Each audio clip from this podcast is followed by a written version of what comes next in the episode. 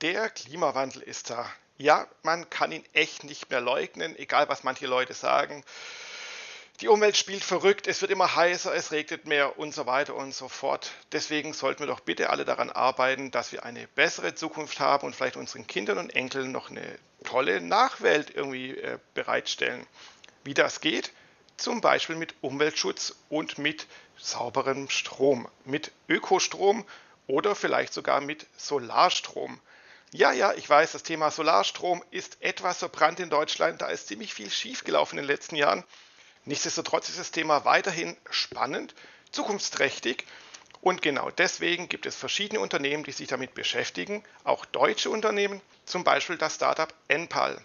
Wer Enpal ist, was hinter dem Unternehmen steckt, was es genau vorhat, was das Alleinstellungsmerkmal ist, wie das Startup sich vermarktet und was das Ganze mit 100 Millionen Euro zu tun hat, das erfahrt ihr in dieser Folge des USP Marketing Podcast. Und somit herzlich willkommen zum USP Marketing Podcast. Mein Name ist Jürgen Kroder, mein heutiger Gast heißt Benjamin Merle und wer Benjamin ist, was er so treibt, das erfahrt ihr nun. Hallo Jürgen, vielen Dank. Ich freue mich heute hier zu sein.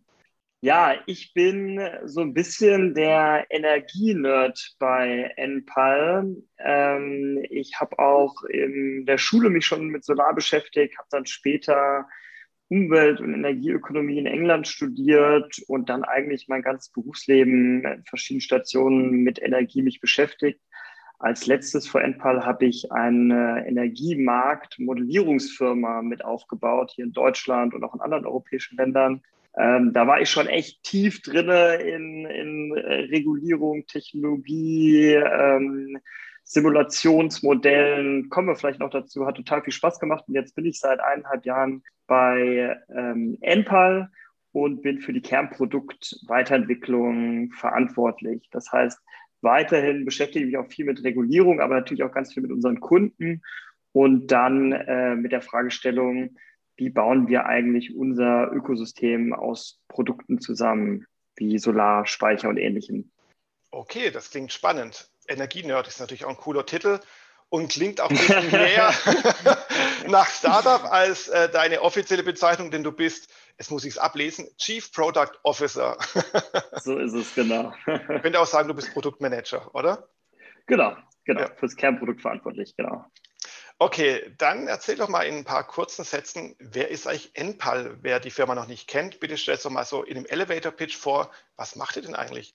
Genau, Enpal gibt es seit vier Jahren und wir haben ein äh, Ökosystem aus Energiedienstleistungen, die eigentlich eine Sache verbindet. Und zwar, dass wir unseren Kunden, die heute im Wesentlichen Einfamilienhausbesitzer sind, ähm, Energie so zur Verfügung stellen wollen, dass es immer sie möglichst grün und unabhängig macht, es möglichst einfach für den Kunden ist und möglichst günstig für den Kunden ist.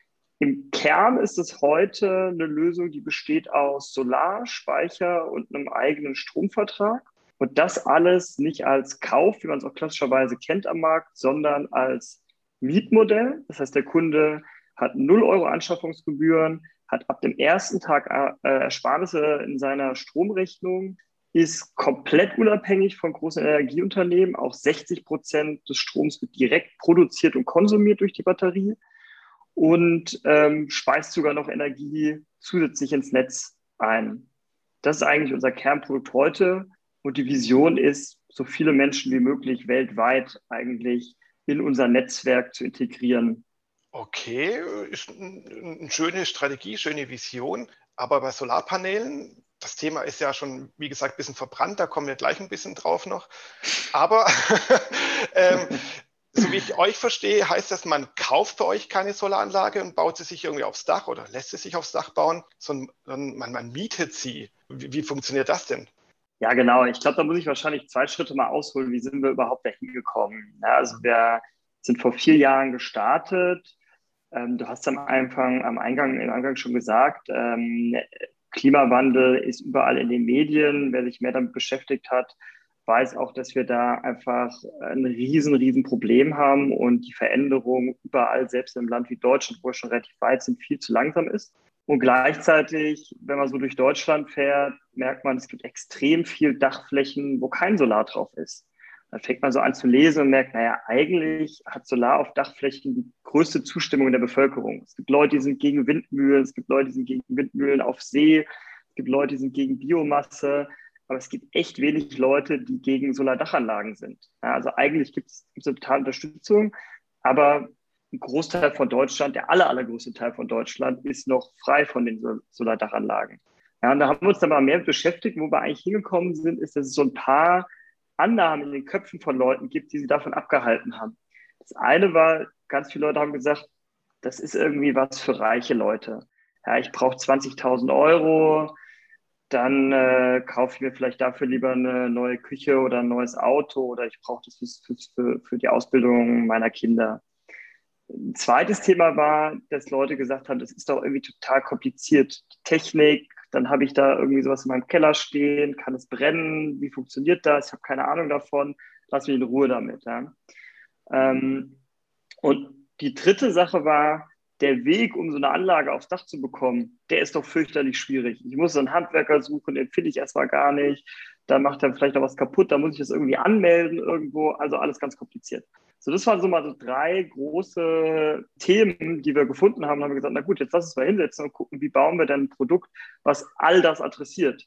Ja, das erste, was wir eben gemacht haben, ist zu sagen, okay, wenn die Leute keine 20.000 Euro ausgeben wollen, obwohl es sich vielleicht lohnt als Investition, dann müssen wir da mit einem Finanzprodukt dran. Das heißt, wir haben eigentlich ein eigenes Finanzprodukt gebaut. Wir haben eigene, wie so kleine erneuerbare Energiefonds bei uns im Unternehmen gegründet. Das war am Anfang total schwer, weil uns Investoren und Banken angeguckt haben gesagt haben, ja, ihr, ihr wollt jetzt hier, ihr wollt jetzt hier viele Millionen, um so eine Dachanlage zu finanzieren, das haben wir noch nie gehört. Ja?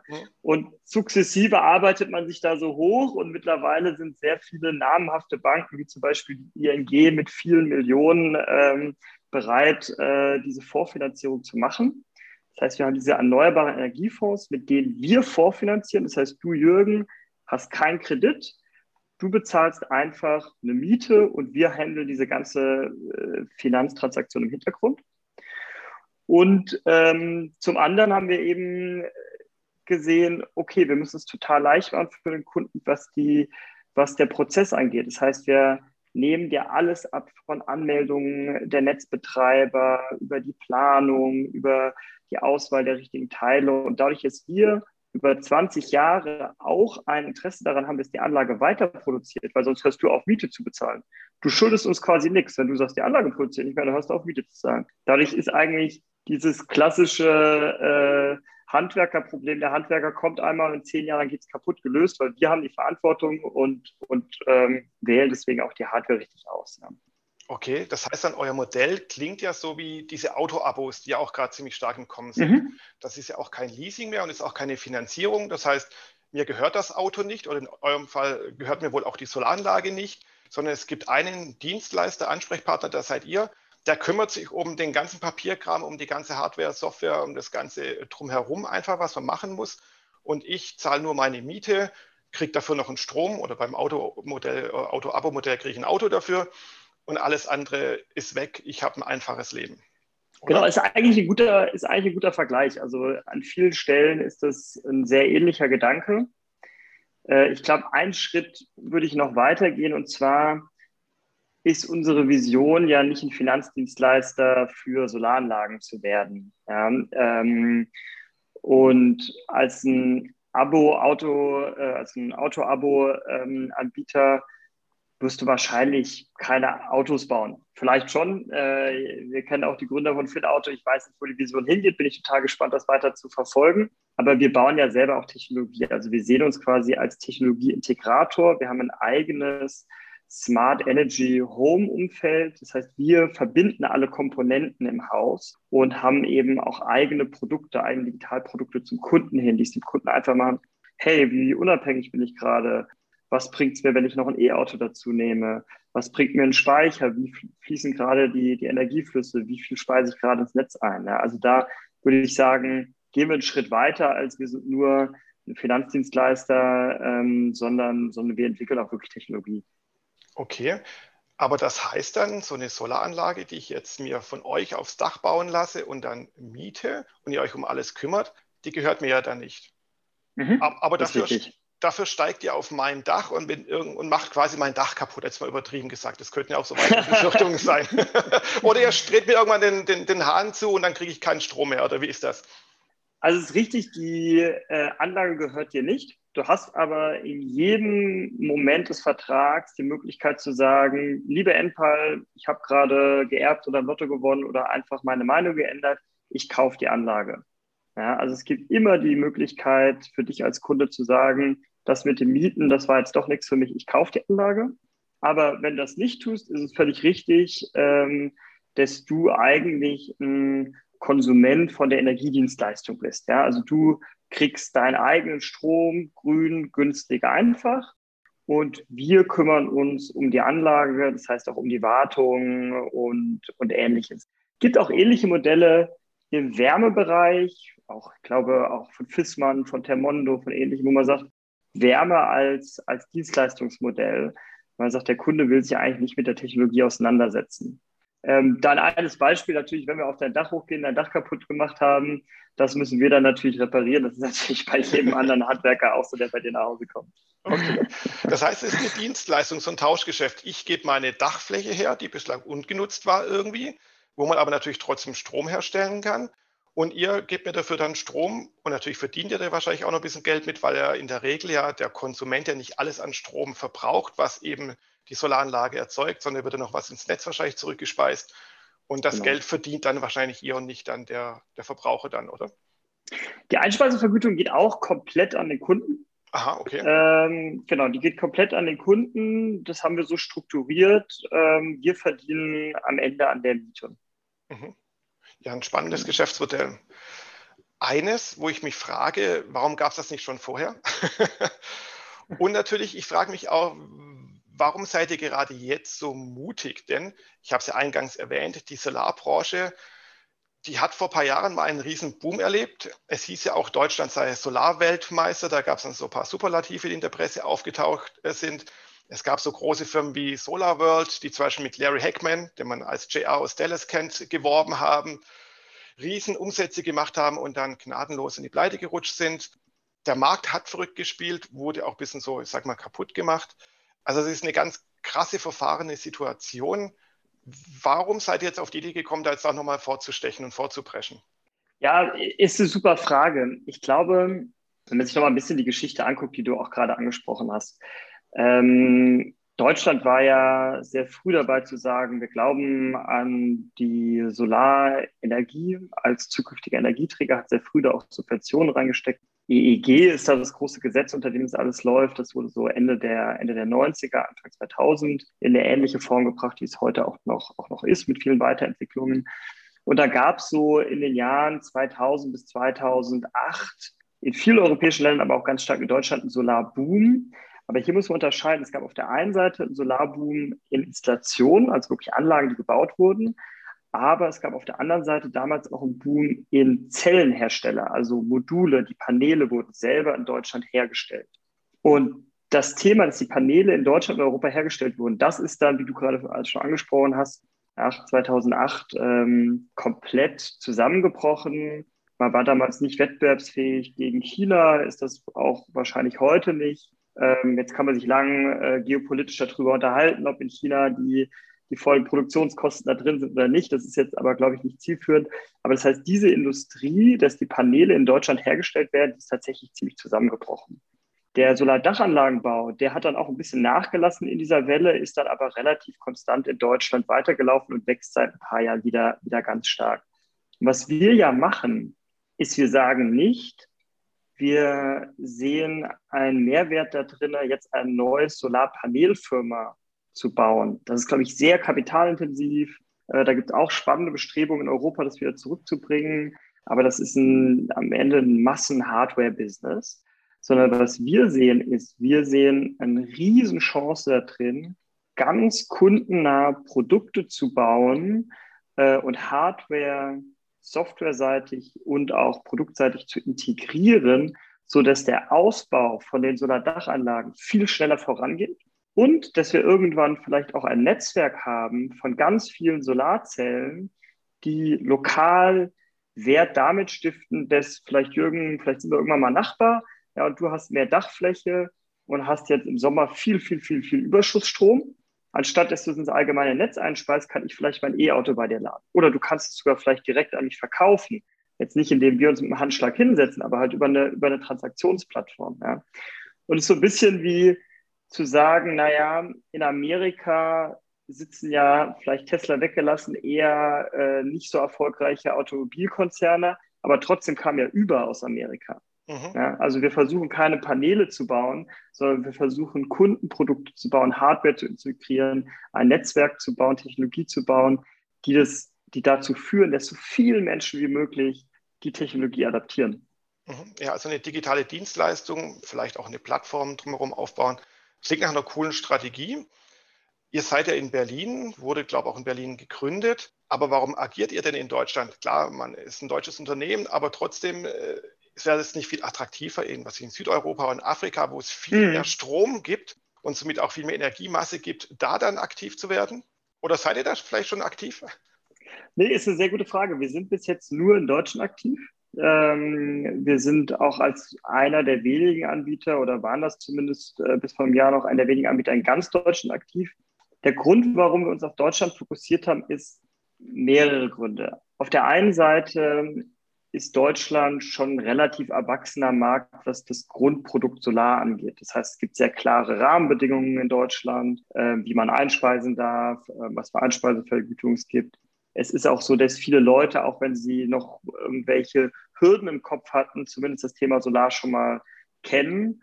Und wir natürlich auch mit unserem Know-how den Markt einfach sehr gut kennen. Ja. Und es ist am Ende ja auch kein reines Digitalprodukt. Und wir haben auch sehr schnell verstanden, es ist auch ähm, ein Produkt, bei dem man sehr nah zum Beispiel an den Handwerkern sein muss. Wir haben eine eigene Handwerkerorganisation aufgebaut, die mittlerweile über 300 Handwerker hat. Wir haben ein eigenes Ausbildungszentrum vor Berlin, wo wir Leute, die noch nie eine Solaranlage auf dem Dach installiert haben, innerhalb von wenigen Wochen trainiert werden und dann durch ein Schulungsprogramm sukzessive rangeführt werden und innerhalb weniger Monate dann als Teil von erfahreneren Teams arbeiten können. Ja, das heißt, es ist anders als vielleicht jetzt eine reine App oder eine reine Digitallayer, haben wir natürlich sehr viel Hardware und Installationskomponenten, die für uns jetzt erstmal viel einfacher waren, das in Deutschland zu skalieren. Interessanterweise sehen wir aber, dass Deutschland auch auf der anderen Seite ein fürchterlicher Markt ist, aus ein paar Gründen. Zum einen die deutsche Bürokratie ist unglaublich. Wir ja. haben in Deutschland mit 900 Netzbetreibern zu tun, die oh, Papieranmeldungen für ihre für jede Solaranlage haben wollen. Ja.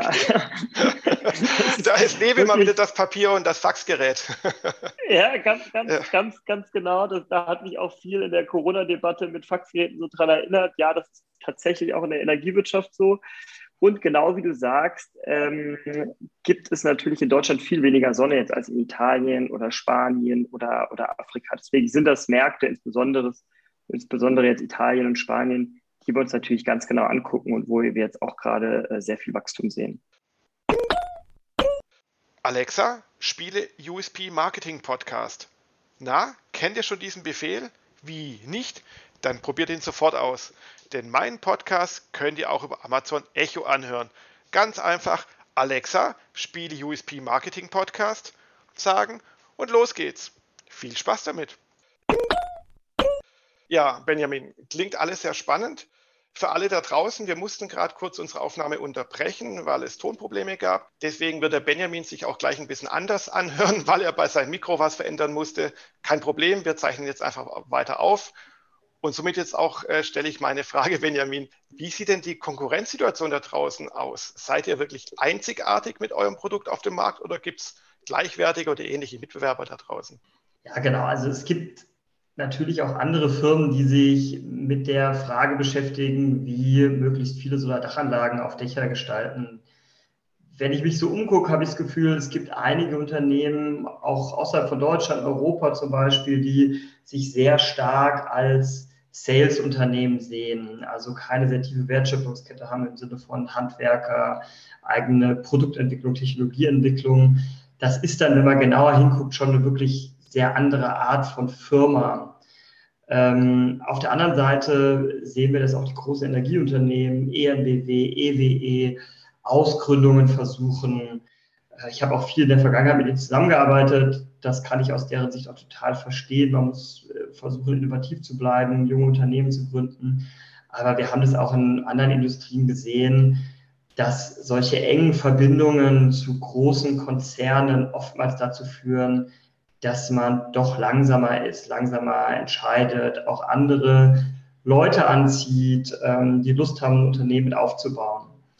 Also ähm, ist klar, dass es ein Markt ist, auf dem es verschiedene Firmen gibt, aber ich sehe uns schon in der Art, wie wir uns gerade aufbauen, wirklich eigentlich als sehr einzigartig und freue mich da auch schon drauf, unser Konzept in andere europäische Länder auszurollen.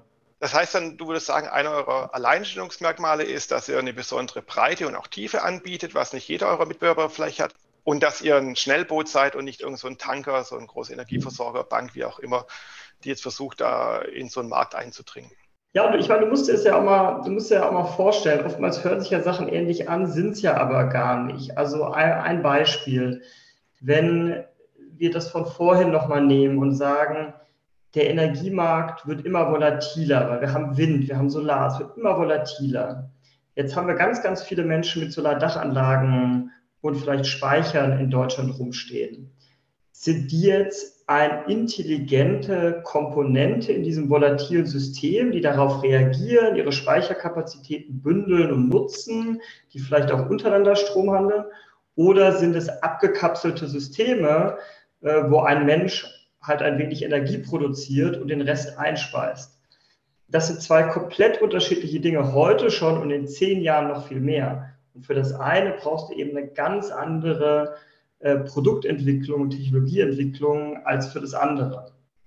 Ja, das, was ihr tut, ist ja dann eben mehr als nur eine App, nur eine Plattform und so weiter. Das ist auch, da ihr Leute ausbildet, dass ihr auch, ihr arbeitet quasi mit Hardware und so weiter, mit Solarpanelen, mit Handwerkern und so weiter das ist ja alles ein Geschäft, dafür braucht man so ein bisschen Kleingeld.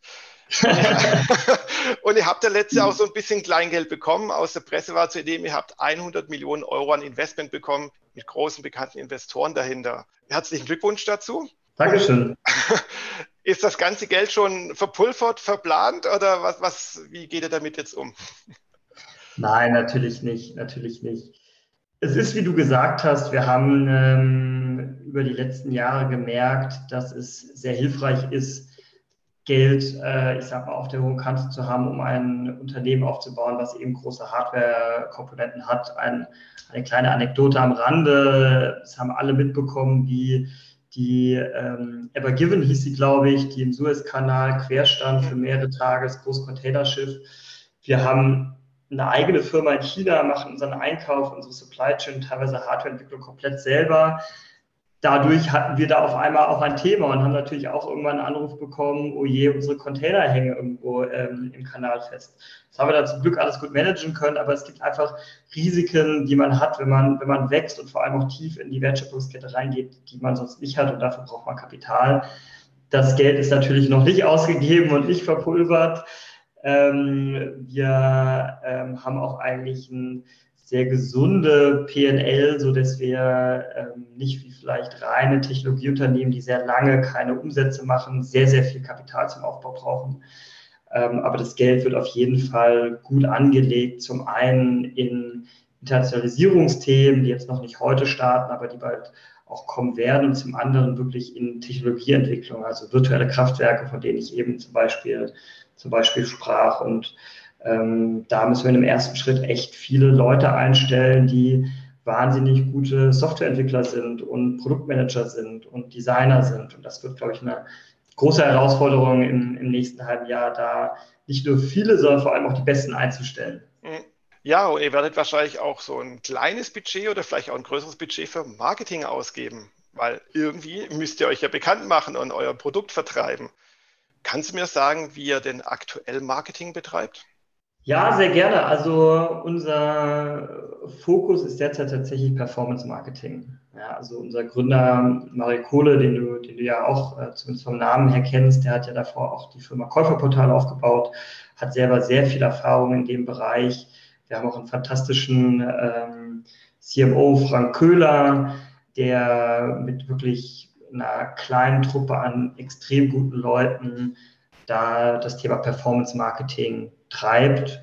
Ähm, bedeutet also, muss ich dir nicht erklären, aber ganz klassisch, ähm, Leute sind eigentlich auf der Suche, Maro sagt immer so schön, nach Katzenvideos irgendwo oder nach irgendwelchen Artikeln bei Spiegel und ähm, werden dann zu uns geführt und ähm, genau über ein paar wenige Fragen dann schnell evaluiert, können wir da bauen, können wir da nicht bauen und dann geht es bei uns weiter im Prozess. Ja, genau. Und ich habe ja auch gesehen, ihr unterstützt auch im Bereich Content Marketing mit äh, bezahlten Videobeiträgen auf YouTube und so. Seid ihr auch dabei? Es gibt einen Werbespot.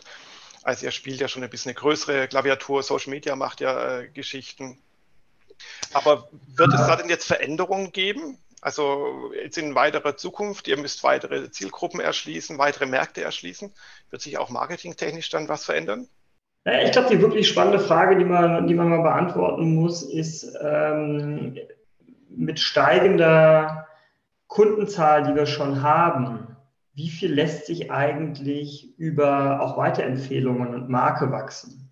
Also was, was wir sehen, was total spannend ist, ist, dass unsere Kunden ähm, ein total hohes Engagement mit unseren digitalen Produkten haben. Also der Kunde, der Solaranlage hat, 30 Prozent von denen schauen jeden Tag in ihre App rein, um zu sehen, wie viel Strom sie gerade produzieren. Okay. Ja?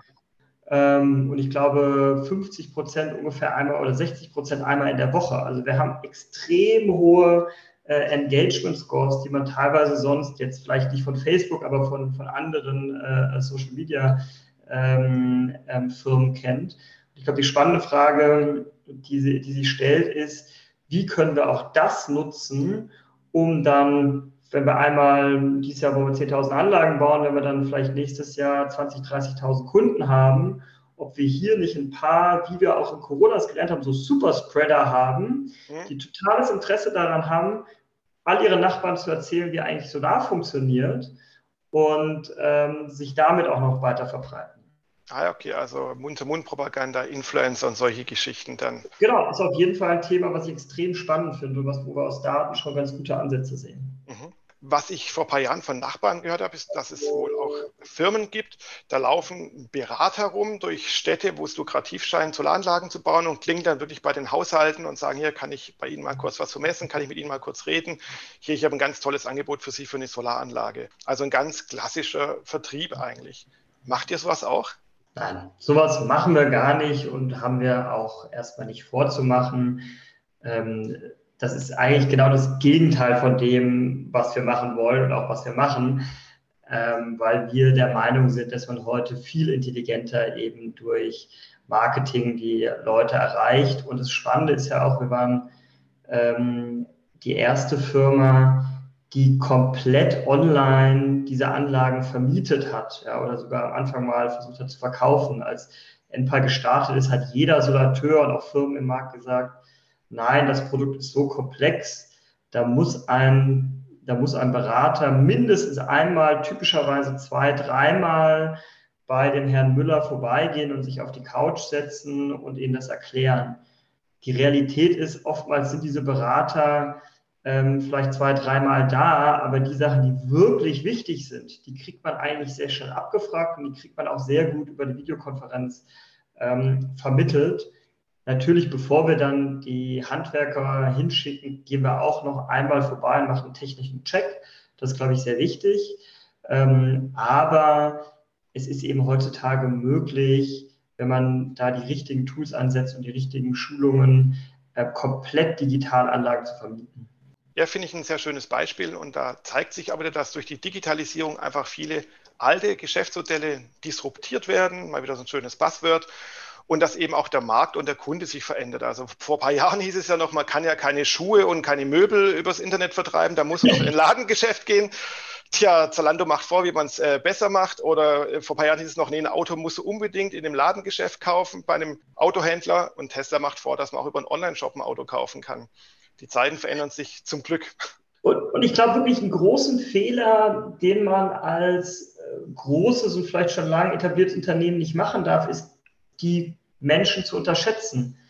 Also unser durchschnittlicher Kunde ist nicht der 35-jährige Hippe, der eh alles digital macht. Unser durchschnittlicher Kunde ist deutlich älter, auch gerne mal äh, Rentner, äh, über 60, äh, an die 70. Und selbst die kommen über ihre Handys äh, zu unseren, zu unseren Marketingkanälen. Und selbst die sind völlig okay damit, eine Videokonferenz zu machen. Also ich glaube, da ist oftmals eine, eine wirklich eine Unterschätzung der Menschen, wie schnell die eigentlich schon sind, wie weit die eigentlich schon sind, wie viel Lust die eigentlich auch auf diese Medien haben. Ja, nee, das ist auch ein wichtiger Punkt, den du da ansprichst und was auch so meine Erfahrung ist, das ist eine ganz große Diskrepanz zwischen, ich sag mal, der Realität. Man sagt, Deutschland hat die Digitalisierung verpennt, viele Dinge funktionieren nicht, die Politiker kriegen es auch nicht hin, die Wirtschaft kriegt es teilweise auch nicht hin. Aber der mündige Bürger, der Konsument da draußen, der agiert ja schon viel, viel, viel digitaler als das, wie so manchmal die Realität ist. Für uns ist es völlig normal, Online-Banking zu machen, sein Zugticket per App zu bestellen ja. oder sich eine Solaranlage dann eben übers Internet zu besorgen. Sehe ich ganz genauso und ich glaube, man kann da sogar auch parallel zur Energiewende schlagen, weil auch da wurde ja extrem viel diskutiert. Wollen die Menschen die Energiewende? Wollen die den, den Kohleausstieg? Wie stehen die zu, zu Windanlagen? Und wir sehen, dass wirklich Menschen von jedem politischen Spektrum zu uns kommen und sich darin einig sind, dass sie es einfach in die eigene Hand nehmen wollen, dass sie einfach unabhängig und grün sein wollen und das, ob das jetzt äh, das Kohlekraftwerk oder das Kraftwerk ist, ist denen alles zu kompliziert und es ist auch einfach ihnen schon klar, dass das für den Klimawandel oder Umweltschutz nicht gut ist. Egal welches politische Spektrum, die kommen zu uns und sagen, ich will unabhängig sein, äh, wie schaffe ich das? Ja, das stimmt. Wenn man den Leuten auch einfach so äh, viele Dinge einfacher macht, vielleicht auch finanzielle Anreize gibt, wie du es vorhin erzählt hast, man profitiert ja davon, dass man sich so eine Anlage aufs Dach äh, schrauben lässt, weil man ja dafür noch Geld kriegt, weil man, wenn man den Strom einspeist. Es gibt viele Faktoren, die zusammenspielen und vielleicht schaffen wir ja dann wirklich so die Energiewende, den Umweltschutz, den Klimawandel und all die anderen großen Probleme, die noch vor uns stehen. Ich glaube, eine andere Option haben wir nicht. Wir müssen das schaffen. Das stimmt definitiv. Und ich finde, Benjamin, das ist auch ein wunderbares Schlusswort. Ich bedanke mich für dich, für das Gespräch, für das Interview, für die Erkenntnisse und drücke euch ganz fest die Daumen, dass ihr es als Energiestartup, als Solar-Startup schafft, den Markt weiter aufzurollen und die Energiewende damit auch dann zu schaffen. Dankeschön, Jürgen. Hat Spaß gemacht. Ja, Tschüss. kann ich nur zurückgeben. Vielen, vielen Dank. Ich wünsche dir noch einen schönen Resttag und auch den Zuhörern da draußen, euch allen noch eine schöne Restwoche. Bis dann. Tschüss.